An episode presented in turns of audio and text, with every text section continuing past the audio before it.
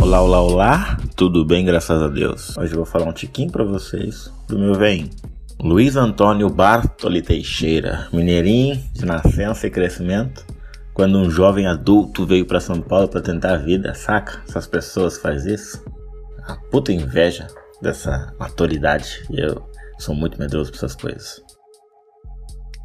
E talvez parte disso seja porque eu não confio tanto assim no meu talento, saca? Aqui em São Paulo ele conheceu minha mother, né? Até então, uma jovem senhorita, Tânia Maria de Melo Teixeira. Acho que até então ela não tinha um Teixeira, mas eu não tenho certeza de como era o nome dela, né? Como solteira, não tenho certeza. Vou contar uma historinha que é muito engraçada porque eu soube dela alguns meses atrás, né?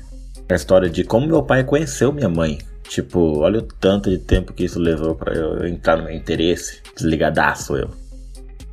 Pois bem, meu pai era um rapazote, um tanto quanto bem afeiçoado dentro dos padrões de beleza que temos, sabe? Loiro, alto, cabelos lisos, olhos claros, verdes.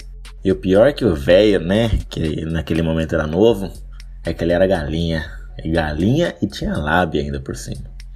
Mas ele não contava que a dona Tânia era aquela menina muito brava, que não dava moral para ninguém, sabe? Brava mesmo. Dona essa que no momento era senhorita, tá? Vamos lembrar disso. Assim, ele tinha amizade com uma das amigas dela no trabalho, né, da minha mãe. E sim, detalhe muito importante, eles trabalhavam juntos, acabei esquecendo de falar isso. Meu pai, em um momento socialzinho, no recreio do trabalho, oferecia balas para minha mãe que já sabia que o Lourão queria um romance com ela e acabava recusando na força do ódio mesmo, sabe? Minha mãe era essas pessoas.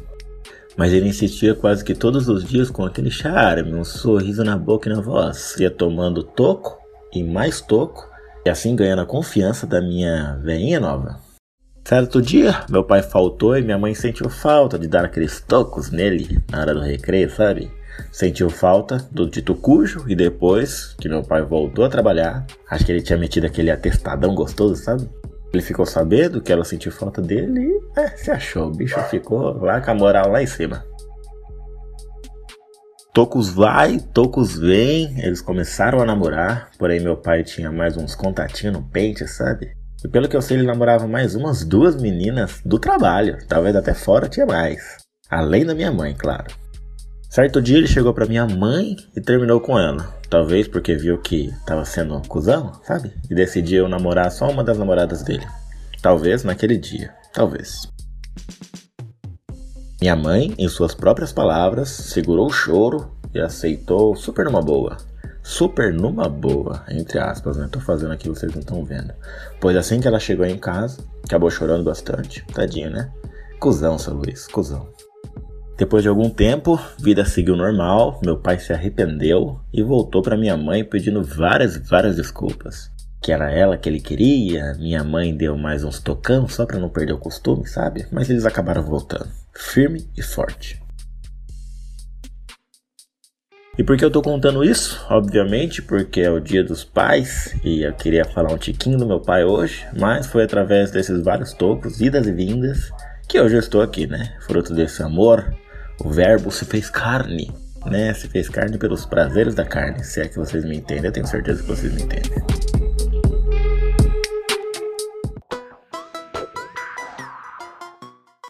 Mas, como hoje é dia dos pais e não dia dos romances, né? Meu pai, algum tempo depois que ele começou a namorar com a minha mãe, ele a engravidou. E aparentemente meu pai gostava muito do nome dele, mas também muito da sua identidade.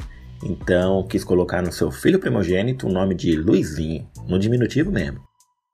Minha mãe decidiu manter Luiz mesmo, provavelmente tirando um sarro com a cara dele nesse momento. A tiração de sarro meio que veio por conta dela, sabe? Tá no DNA, com toda certeza. Eles casaram pouco tempo depois do descobrimento da gravidez, porque meu pai era garanhudo, mas era um garanhudo comprometido com as suas fitas, sabe?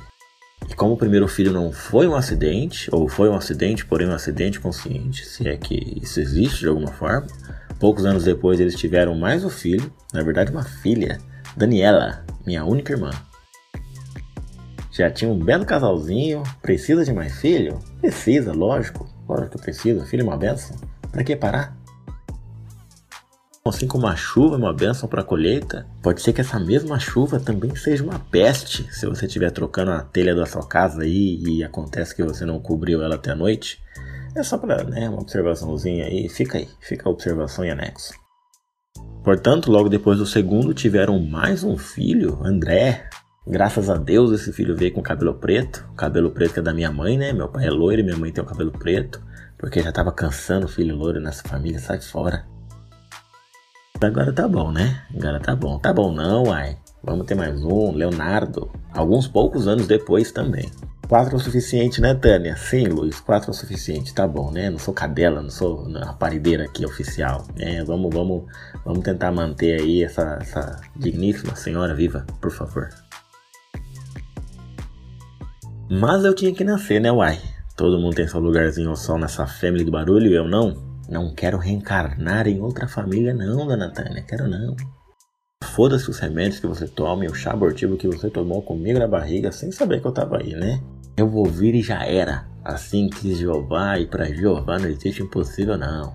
Assim me nasceu. Contra tudo e contra todos, e contra até a ideia de ter um nome bacana, eu iria me chamar Washington, acredite ou não. Até o momento do meu parto. Se você está ouvindo esse podcast, se chama Washington, eu fico super feliz pelo seu nome, acho lindo, porém não lindo em mim, não combine nada comigo. E caso seu nome seja Washington ainda e você tenha Instagram, Fica da hora um dia você colocar lá, pô, gente, segue aí. Washington Post. Saca? Tentei fazer uma piada, mas acho que não deu não. Continuando. Meu pai foi muito foda, velho. Ele tinha filho pra caralho, tava numa cidade completamente nova, então não tinha ninguém ali da família dele para ajudar ele. Porém, o velhinho era inteligente, o velhinho era foda. Inteligente, trabalhador, então, né, ele conseguiu se virar, digamos assim. Qualidades essa que ele não passou para todos os filhos, tá? Fala por experiência própria. Cara, meu pai era muito gente boa, na dele, era simpático com todos quando queria ser também. E quando não queria, ele fazia aquela cara de bunda linda. E a bunda linda mesmo, porque ele mantinha os pernilongos afastados, sabe? Se é que você me entende, fazendo uma analogia gostosa aqui. Gente que queria sugar a energia alheia. Porém, minha mãe, ela era a janela aberta da casa que os pernilongos entravam e se esbaldavam. E, obviamente, no sentido figurado também. Porém, vamos falar aqui do meu pai, né? O foco é esse. Minha mãe, ela vai ter muita história aqui ainda nesse podcast.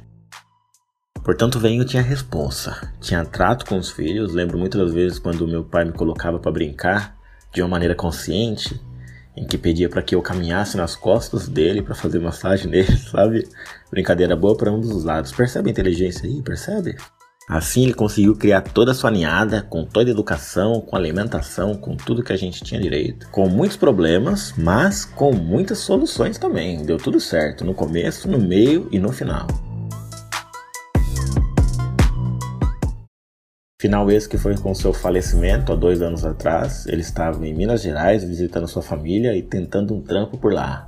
Queria depois de um tempo carregar minha mãe para lá, mesmo sabendo que seria difícil porque minha mãe ela é muito apegada aos filhos, aos netos, a tudo, mas com certeza o plano dele era esse.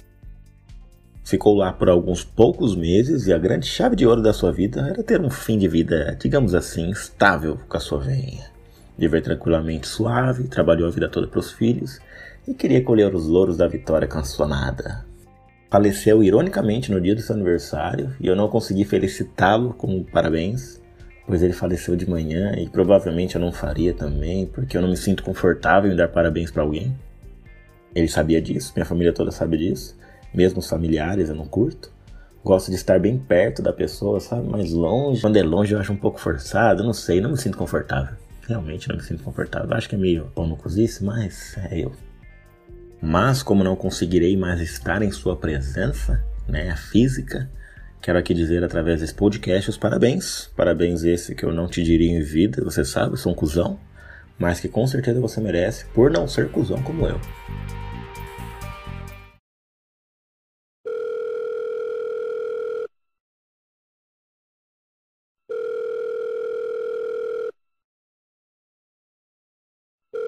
Fala, vem, tudo bem?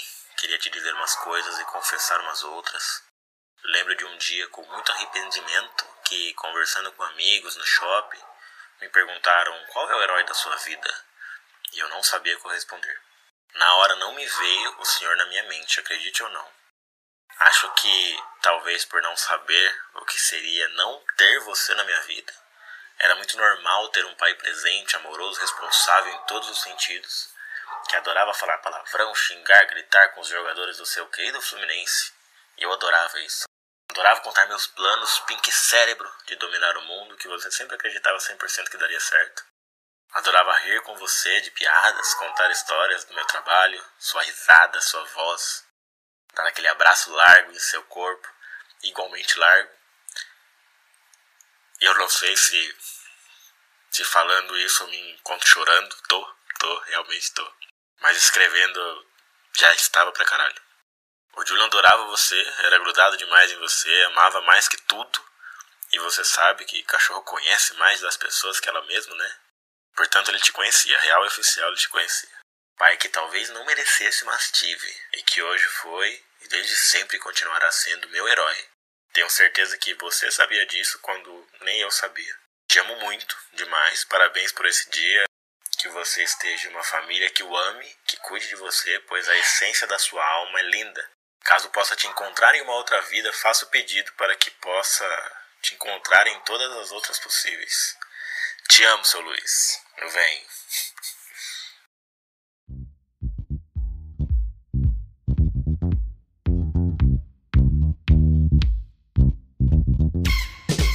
Bom, mas é isso, gente. Espero que vocês tenham gostado aí do podcast. Compartilhe aí com seu pai. Talvez ouça com ele se não for tão brega assim, sabe? Acho que eu queria tirar isso do meu coração. Há muito tempo eu queria tirar isso do meu coração. Parabéns que eu não dei pro meu pai. É foda, né? É, espero que vocês tenham curtido, né? Minimamente tenham curtido o episódio de hoje aí. Espero que vocês fiquem bem, curtam seus pais. A gente dá mais valor mesmo quando perde, não tem como, mas o máximo de valor que vocês puderem dar para ele em vida é a melhor coisa, cara. Vocês não vão se arrepender em nada, real e oficial. Caso vocês queiram me seguir no Instagram, fique à vontade, arroba Diogo Luiz Teixeira. Meu e-mail é meupod.gmail.com. Caso você queira fazer algum tipo de parceria aí no meu episódio, no meu podcast, digamos assim, fique completamente à vontade. Caso queiram aí também compartilhar uma graninha com nós aí, tem o PicPay aí na descrição, fique também completamente à vontade, qualquer valor é nós. E é isso, feliz dia dos pais aí pra geral, fiquem na paz, fogo nos racistas, mesmo que não tenha contexto nenhum aqui, mas é sempre bom lembrar. E é nóis. Abraço. Falou.